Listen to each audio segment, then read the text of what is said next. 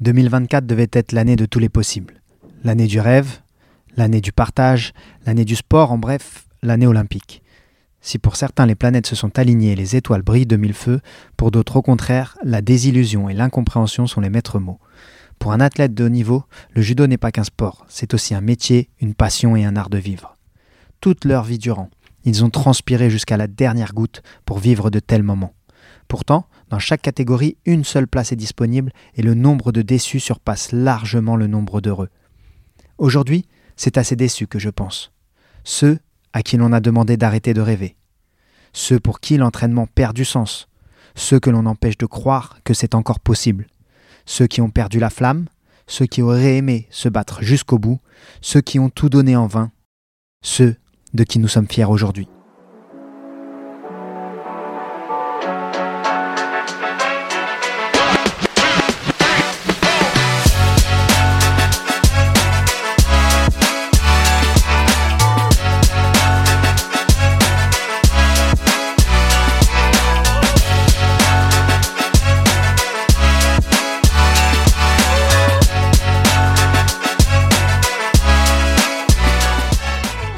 Salut l'équipe, ravi de vous retrouver aujourd'hui pour ce nouveau podcast dédié aux Jeux Olympiques de Paris et à cette sélection qui s'est enrichie de trois nouveaux noms euh, chez les masculins.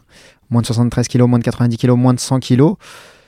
Voilà, cette sélection qui a fait des déçus, comme je le disais dans l'intro, avec pas mal de questions autour de ces sélections-là. Donc on va parler de tout ça aujourd'hui. Dans un premier temps, on fera un état des lieux en rappelant les sélectionnés pour ceux qui n'ont pas forcément vu tous les noms qui sont sortis. Dans une deuxième partie, on va parler de tous les critères et les choix faits par la Fédé et ce, comité de sélection. Est-ce qu'il y a des, une politique euh, Est-ce qu'il y a euh, des préférences liées à peut-être euh, à l'âge Voilà, est-ce qu'on a envie de privilégier la jeunesse? On se posera toutes ces questions-là dans une deuxième partie et on évoquera ces critères qui sont parfois opaques pour le grand public et pour, bah, pour les athlètes également.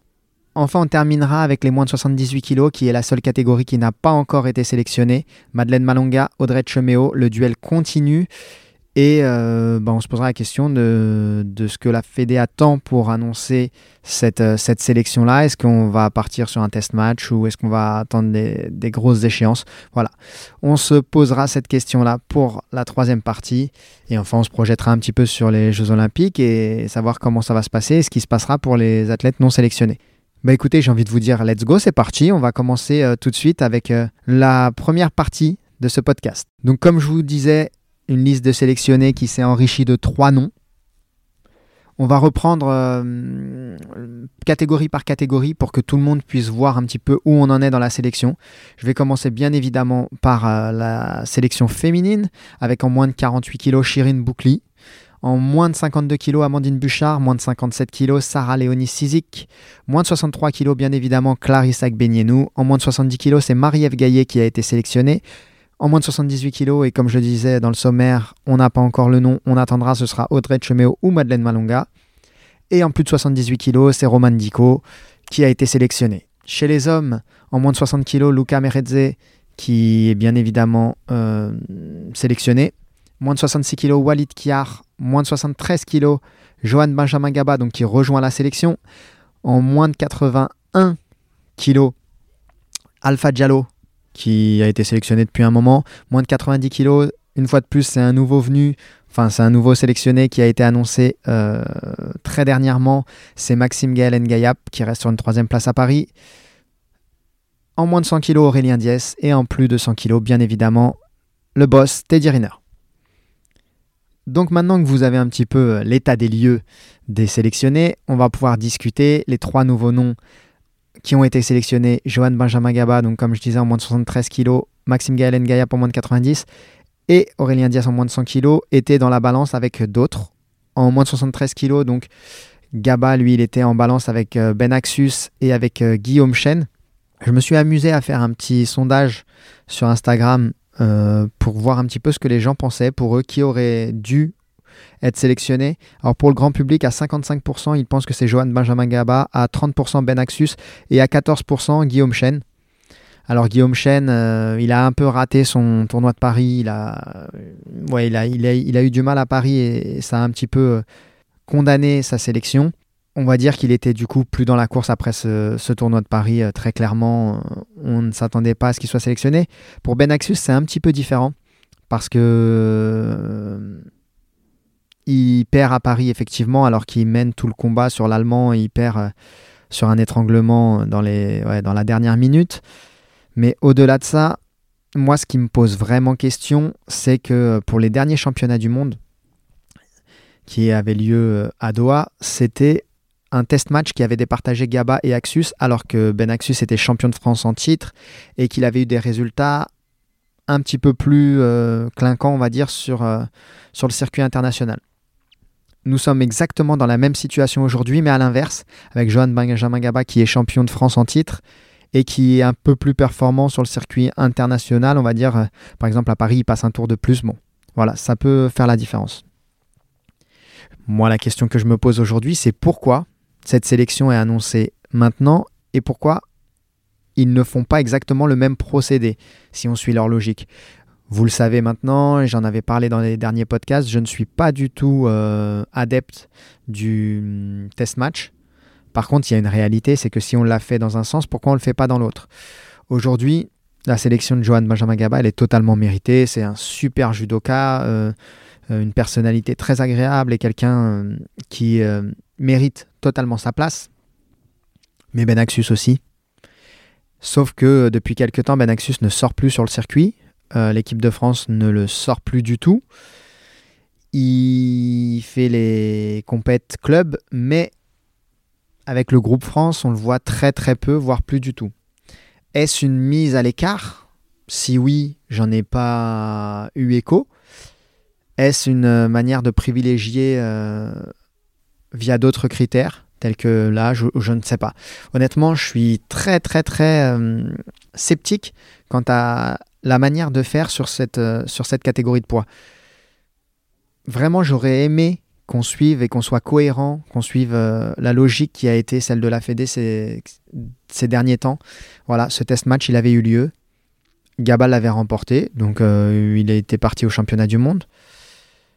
Là, on est dans la même situation à l'inverse, sauf que la Fédé fait son choix sans même faire appel au test match et, et, de manière, alors j'allais dire prématuré, mais c'est à mon sens, en tout cas assez tôt, parce qu'il reste du temps avant les échéances euh, olympiques. Donc j'ai vraiment envie de savoir ce que vous, vous pensez sur, ce, sur cette différence d'appréciation, sur cette différence en tout cas de traitement entre, entre les, les athlètes et, les échéances. Moi, je ne comprends pas, et ça fait plusieurs fois que je le dis et que je me répète, je ne comprends pas trop euh, comment la Fédé procède et c'est très opaque, on y reviendra dans une deuxième partie. En moins de 90 kg, Maxime Gaël Gayab, donc, qui a été sélectionné. Pareil, le petit sondage, pour les, gens qui suivent Dixième Dan, c'est 51% qui trouvent que c'est Maxime Gaël Gayab qui aurait dû être sélectionné, donc qui est sélectionné. Ils sont assez d'accord avec ce choix-là. 28% pour Alexis Mathieu, 21% pour Axel Clerget. Axel Clerget, Axel Clerget pardon, on ne le présente plus. Hein. Euh, il était là à Tokyo, il a gagné par équipe, il a été monstrueux par équipe, même si en indiv ça s'est un peu moins bien passé. Par contre, Alexis Mathieu, il a fait une grosse saison 2023, il fait médaille en master, euh, il était presque tête de liste pour, euh, les JO de Paris. Et Maxime Gaëlen Gayap, moi qui est un judoka que j'adore, probablement à l'heure actuelle un des judokas que je préfère dans son style. Mais euh, il fait médaille de bronze au Grand Slam de Paris. Mais sinon, il n'y a pas non plus euh, un résultat qui saute aux yeux.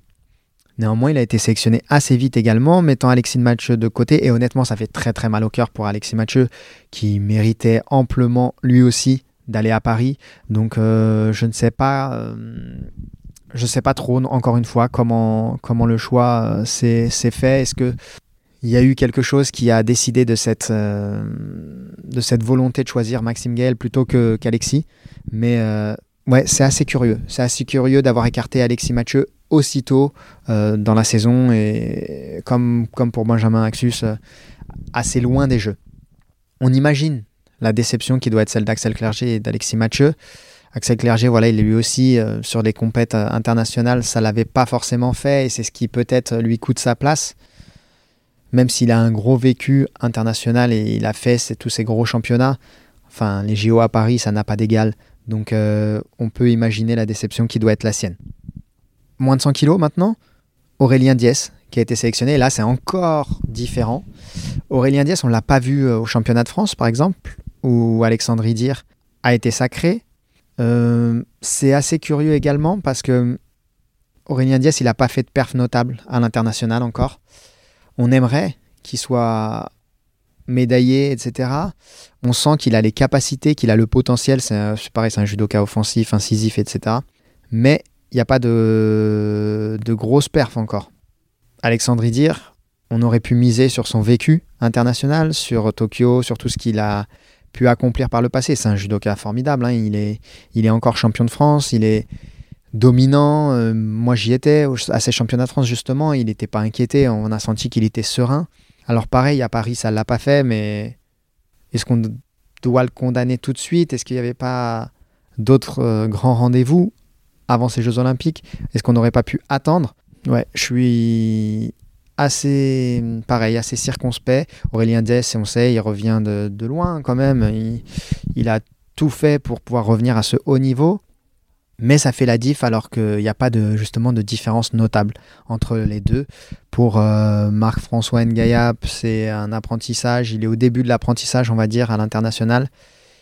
Il méritait pas forcément sa place par rapport aux autres, en tout cas. Hein. Bien sûr que on pense qu'il serait capable de, faire une belle perf, mais les, deux autres avaient quand même une vraie longueur d'avance.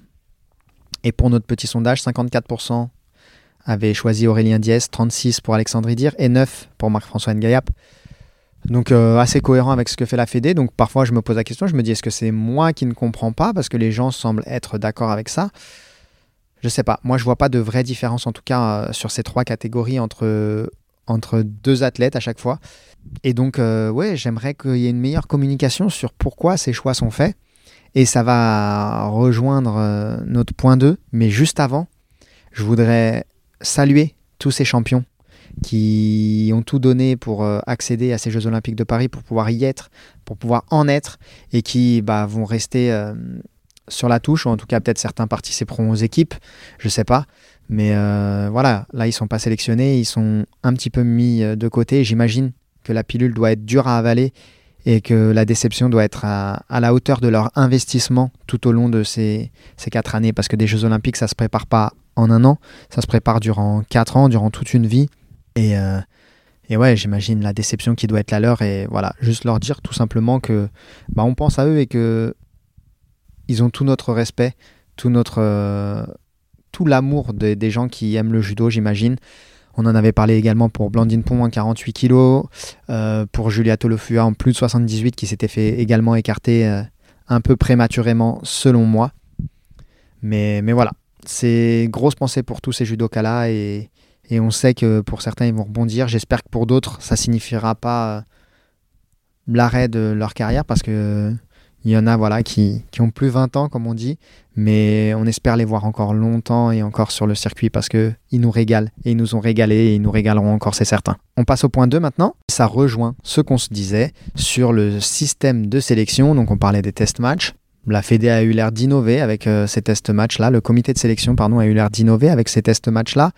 Pas un grand fan euh, personnellement, mais voilà, c'était un choix. Ils avaient fait le test match, là ils le font plus. Euh, sur quoi ils se basent pour faire leur choix J'aimerais bien savoir, parce que si on part du principe que c'est les résultats, bah ça n'a pas toujours été le cas. Les champions de France n'ont pas toujours été alignés sur les grosses compètes. Si c'est euh, lié à d'autres critères extrasportifs, bah je pourrais pas en parler parce que je suis pas au courant de ce qui se passe en interne.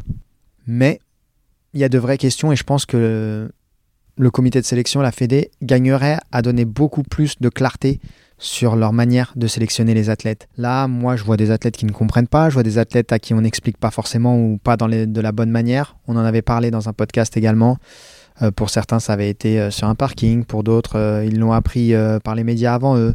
Bref, beaucoup de choses qui fait que notre sport peut encore progresser, j'en suis certain. L'opacité, c'est un vrai problème. J'imagine quand on est athlète ne pas savoir le pourquoi du comment, il n'y a pas pire. On s'investit, on se donne à 2000% et derrière on n'a pas le fruit, mais on ne sait pas pourquoi on n'a pas ce fruit-là de notre travail. Et c'est extrêmement difficile. On a le sentiment que la Fédé fait des choix pas toujours compréhensibles, ni même entendables pour des athlètes. Quand je regarde ces trois sélectionnés, je vais prendre ces trois catégories-là, donc 73, 90, 100, ces trois athlètes jeunes, très clairement. Ces trois athlètes qui sont plutôt nouveaux sur le circuit, même si Aurélien Diaz, il a 26 ans. Mais le pari, c'est la jeunesse. Sauf parce que très clairement, quand on écarte Axel Clerget, Alexandre Idir assez rapidement, c'est que peut-être on a envie de renouveler le, le, vivier, mais sur des Jeux Olympiques à Paris, sur des Jeux Olympiques tout court d'ailleurs, est-ce que on doit faire le choix de la jeunesse? Je suis pas certain. Je pense que ça, on l'expérimente peut-être sur les grands championnats. Effectivement, les championnats d'Europe, euh, il y a les grands slams, il y a les championnats du monde pour faire tout ça. Sur des Jeux Olympiques, pour moi, le mérite devait revenir au plus fort, tout simplement. Alors, le champion de France, pour moi, reste le plus fort. Certains ne sont pas alignés sur les championnats de France. Et c'est peut-être un problème parce que ça ne les permet pas de se rencontrer. Euh, Alexandre Dir n'a pas rencontré Aurélien Diès. Donc, on ne sait pas ce qui aurait pu se passer. Donc moi, ouais, ça me pose un, vrai souci et j'aimerais que la Fédé communique très clairement sur quels sont ses critères de sélection. Alexis Mathieu, il méritait 100 fois d'être euh, au jeu. Maxime Gaël Gayap mérite 100 fois d'être au jeu. Mais comment on les départage? Sur quoi on se base? Une médaille en master, là où il y a les meilleurs, les meilleurs mondiaux, pardon une médaille en Grand Slam de Paris, là où on retrouve l'ambiance qu'il y aura aux, Jeux Olympiques de Paris euh, devant son public, avec euh, également un gros casting. Voilà, tout ça, on a besoin de l'entendre, on a besoin de comprendre, et ça aiderait, je pense, beaucoup pour le grand public pour euh, essayer de se faire une opinion qui soit la plus objective possible. Parce que parfois, cette objectivité, moi, je la retrouve pas. Je vais moi, voilà, j'ai aucune, euh, aucune attache avec les sportifs euh, de haut niveau, j'ai aucune attache avec la Fédé, j'ai aucune attache avec les clubs.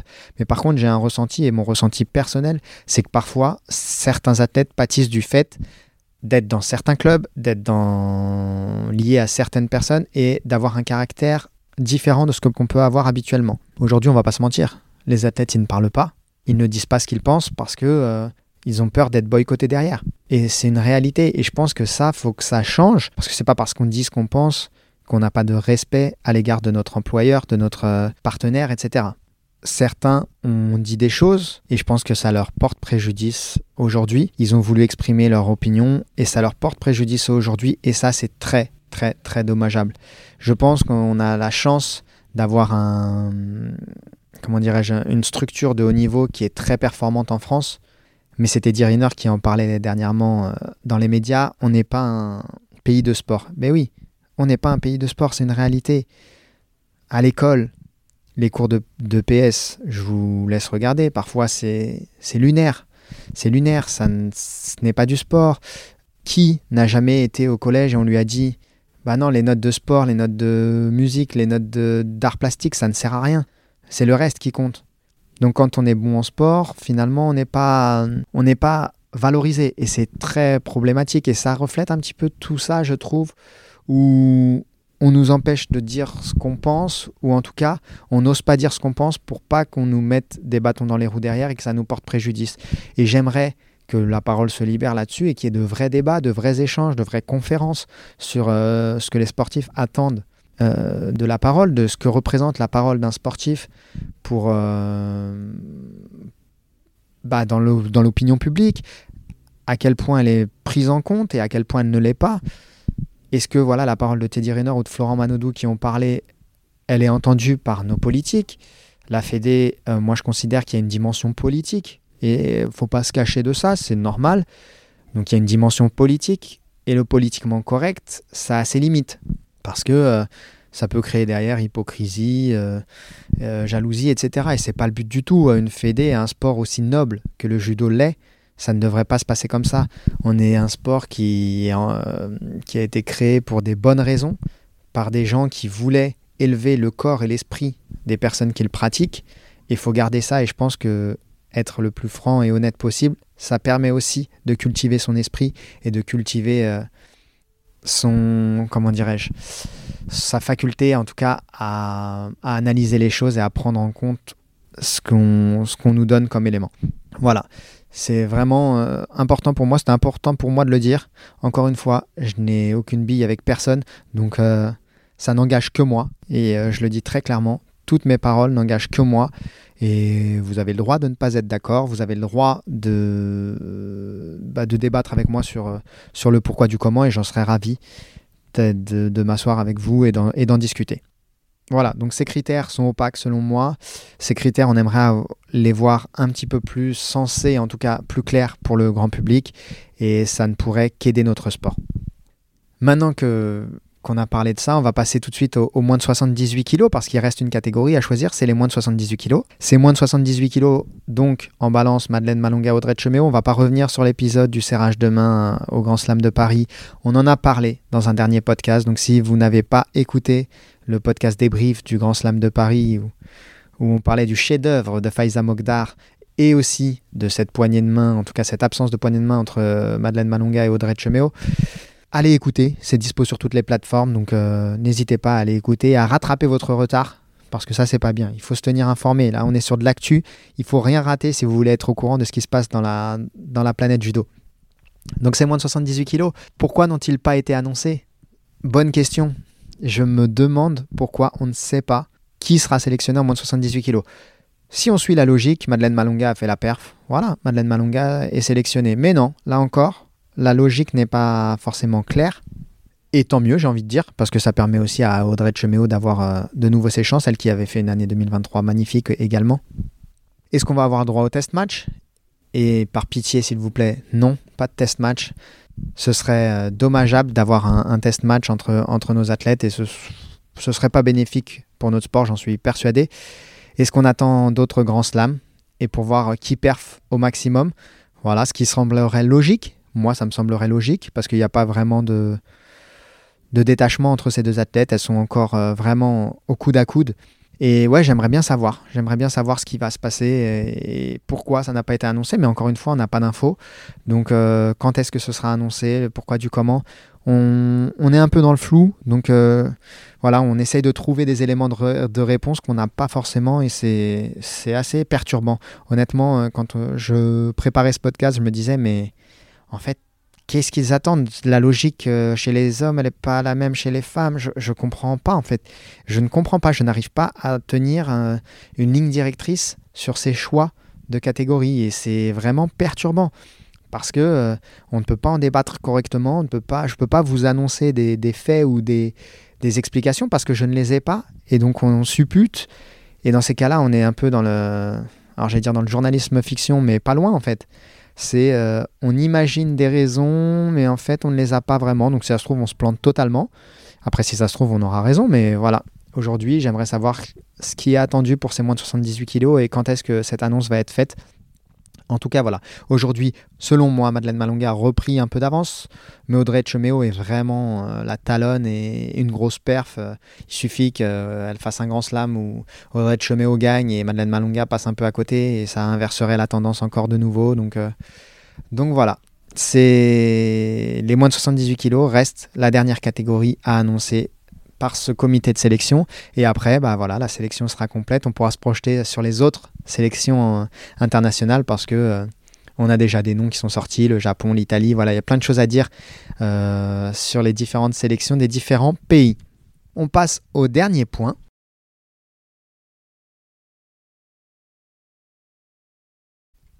Et on va aborder donc les projections pour ces Jeux Olympiques sans faire une preview, parce que c'est pas le but, on le fera le moment venu, on est encore très loin des jeux, il peut se passer plein de choses, mais en tout cas avec les sélections qui ont été annoncées, ça nous permet de voir un petit peu où on en est, et euh, quand je vois honnêtement les sélections, euh, les sélectionnés pardon, français pour les jeux, je me dis, il y a vraiment fort, fort, fort à faire, et on va se régaler, tout simplement. Le cadre, il va être magnifique face à la Tour Eiffel, l'ambiance, l'ambiance, mais ça va être extraordinaire. Et j'ai juste hâte d'y être, voir euh, ce que nos athlètes peuvent donner et si, ce public arrive à les transcender, ça va, être, fou. Chez les hommes, toujours plus compliqué que chez les femmes, on est toujours un petit peu euh, en deçà, même si ça, a tendance à se rééquilibrer. Luca Meredze, Walid Kar, c'est des médaillés mondiaux. Teddy Riner, bien évidemment. Euh, Alpha Diallo, il fait partie du top mondial aussi, il est capable sur une journée de, de, faire la maille et de réussir à aller chercher quelque chose. Les plus jeunes, on va dire, ils ont leur coup à jouer. Il hein. faudra y aller sans. Comment, dirais-je sans, sans complexe d'infériorité il faudra faire le taf, voilà, tout simplement. Hein. C'est sur une journée, tout est possible. Le judo, c'est le sport où tout est possible, donc il euh, faut rien lâcher et vraiment mettre euh, la mentalité pour euh, aller chercher la gagne. Bien évidemment, ça fera, ça fera suite à une grosse prépa. Il va y avoir un moment où ils vont tous se retrouver pour plonger dans l'ambiance de ces Jeux Olympiques. Et après, voilà, les fauves seront lâchés et ce sera à eux de faire le taf. Chez les femmes, pour le coup, on a des possibilités de médailles selon moi dans toutes les catégories. Il n'y a pas une catégorie où on n'est pas euh, médaillable. En moins de 48, on a la vice-championne du monde. En moins de 52, idem. En, en moins de 63, bien évidemment, Clarissa Gbenienou. Moins de 57, c'est juste la, la vice-championne olympique en titre, qui aurait dû être championne olympique. On le redit à chaque fois, mais ça s'appelle du vol, donc on préfère le dire. En moins de 70, Marie-Ève Gaillet, c'est multiple championne d'Europe et championne du monde. Elle a tout pour elle. Elle a tout pour elle et j'espère qu'elle va faire une grosse compète. Je lui souhaite parce que c'est une judokate et une personnalité incroyable. En moins de 78, que ce soit Madeleine Malunga ou Audrey Cheméo, bah, ça, ça, sera forcément dans, les, dans la course. Et en plus de 78, euh, notre Roman Dico national qui est en train de, de juste montrer que c'est la patronne euh, depuis un bon petit temps maintenant et qui est stratosphérique. Elle est, ouais, elle est injouable en ce moment.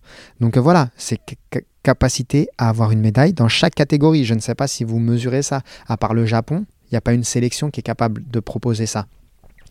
Donc c'est juste fou. J'ai vraiment très très très hâte d'y être et de, de, voir un petit peu ce que ça va donner. Pareil, il va y avoir une grosse prépa chez les, chez les filles également. Il va falloir limiter les blessures, prendre soin de son corps et, et arriver affûté à 2000%. Et après, voilà, la vérité euh, du tatami, comme on dit, tout se fera sur le, tapis et, on va voir ce que ça va donner. Bah écoutez, je pense qu'on a fait le tour. Là, euh, cette semaine, on a eu les sélectionnés, les premiers sélectionnés pour les mondiaux qui ont été annoncés. Donc, je vais vous, je vais vous les donner juste euh, pour que vous puissiez les avoir également et que vous puissiez vous renseigner parce que tout n'a pas été donné et je pense que ça fera l'objet d'un nouveau podcast. Mais en tout cas, je vais vous donner les premiers noms qui sont sortis. Donc euh, tout est chez les féminines, hein, bien évidemment. Pour les championnats du monde, on va commencer par les championnats du monde qui auront lieu du 19 au 24 mai, donc à Abu Dhabi. Blandine Pont, qui a été sélectionnée en moins de 48 kg. Je suis content parce qu'elle revient d'une blessure au genou et j'espère que ça va le faire pour elle. Clarisse Agbenienou, qui sera également de la partie en moins de 63. Margot Pinot en moins de 70, forcément, hein, elle qui a perdu, euh, on va dire, le duel face à Marie-Ève Gaillet pour les Jeux Olympiques. Elle sera bien évidemment au championnat du monde et tout comme Julia Tolofua en, plus de 78 kg. Euh, pour les championnats d'Europe maintenant, qui auront lieu, eux, un petit peu avant du 25 au 28 avril à Zagreb, donc en Croatie. Blandine Pont également qui sera de la partie. Astrid Nieto en moins de 52. Faiza Mogdar qui va participer à ce grand championnat et on est ravi pour elle après ce qu'elle a fait à Paris, c'est totalement mérité.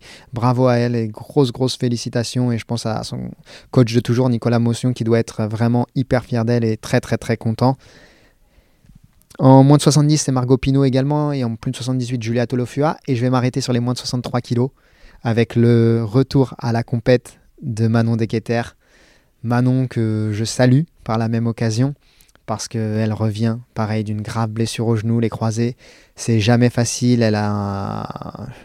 Elle en a chié tout simplement pour revenir et elle a beaucoup, beaucoup travaillé sans jamais se plaindre et avec beaucoup d'assiduité et beaucoup de détermination. Elle est directement sélectionnée pour ces championnats d'Europe et franchement, ça fait plaisir. Elle qui est médaillée mondiale, hein, troisième des championnats du monde, je vous le rappelle, et qui a beaucoup travaillé. C'est vraiment mérité parce que pareil, j'étais là à Laval pour sa blessure au par équipe où ça se passe vraiment dans les cinq dernières secondes du combat.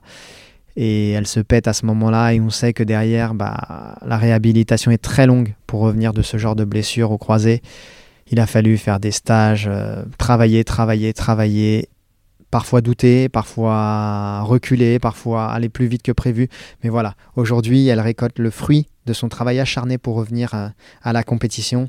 Et euh, je suis vraiment heureux pour elle et j'imagine que le monde du judo est également très heureux pour elle parce que c'est une super personne également et quelqu'un qui mérite d'être sur le, devant de la scène et d'être de, retour au plus haut niveau dans une catégorie, bien évidemment, où elle est barrée par, euh, bah, par la bosse Clarissa Gbenienou. Donc voilà, grosse félicitations à elle. Et c'est à peu près tout pour la liste euh, des championnats d'Europe. Voilà, donc euh, je vous ai cité ceux des mondes, la liste pour les mondes, la liste pour les Europes. Et on a fait le tour maintenant de tous les sujets pour ce podcast. Il me reste plus qu'à vous saluer en espérant tous que, bah, que vous alliez bien et que vous puissiez écouter nos podcasts sur toutes les plateformes de streaming. On est présent sur les réseaux, s'il vous plaît. Laissez des commentaires, laissez des notes pour qu'on ait de la visibilité. On se plaint tous que le judo n'est pas assez visible. Faisons en sorte qu'il le devienne davantage. C'est l'essence même de ce podcast. C'est pourquoi ce podcast a été créé en tant qu'ancien judoka. C'était ma vocation également. Et euh, je sais que ceux qui nous écoutent sont passionnés de judo, de la mentalité et de nos sportifs également. Donc voilà, merci à tous de nous avoir suivis. On se retrouvera très bientôt pour un nouveau podcast dixième Dan. Allez, ciao ciao l'équipe, à très bientôt.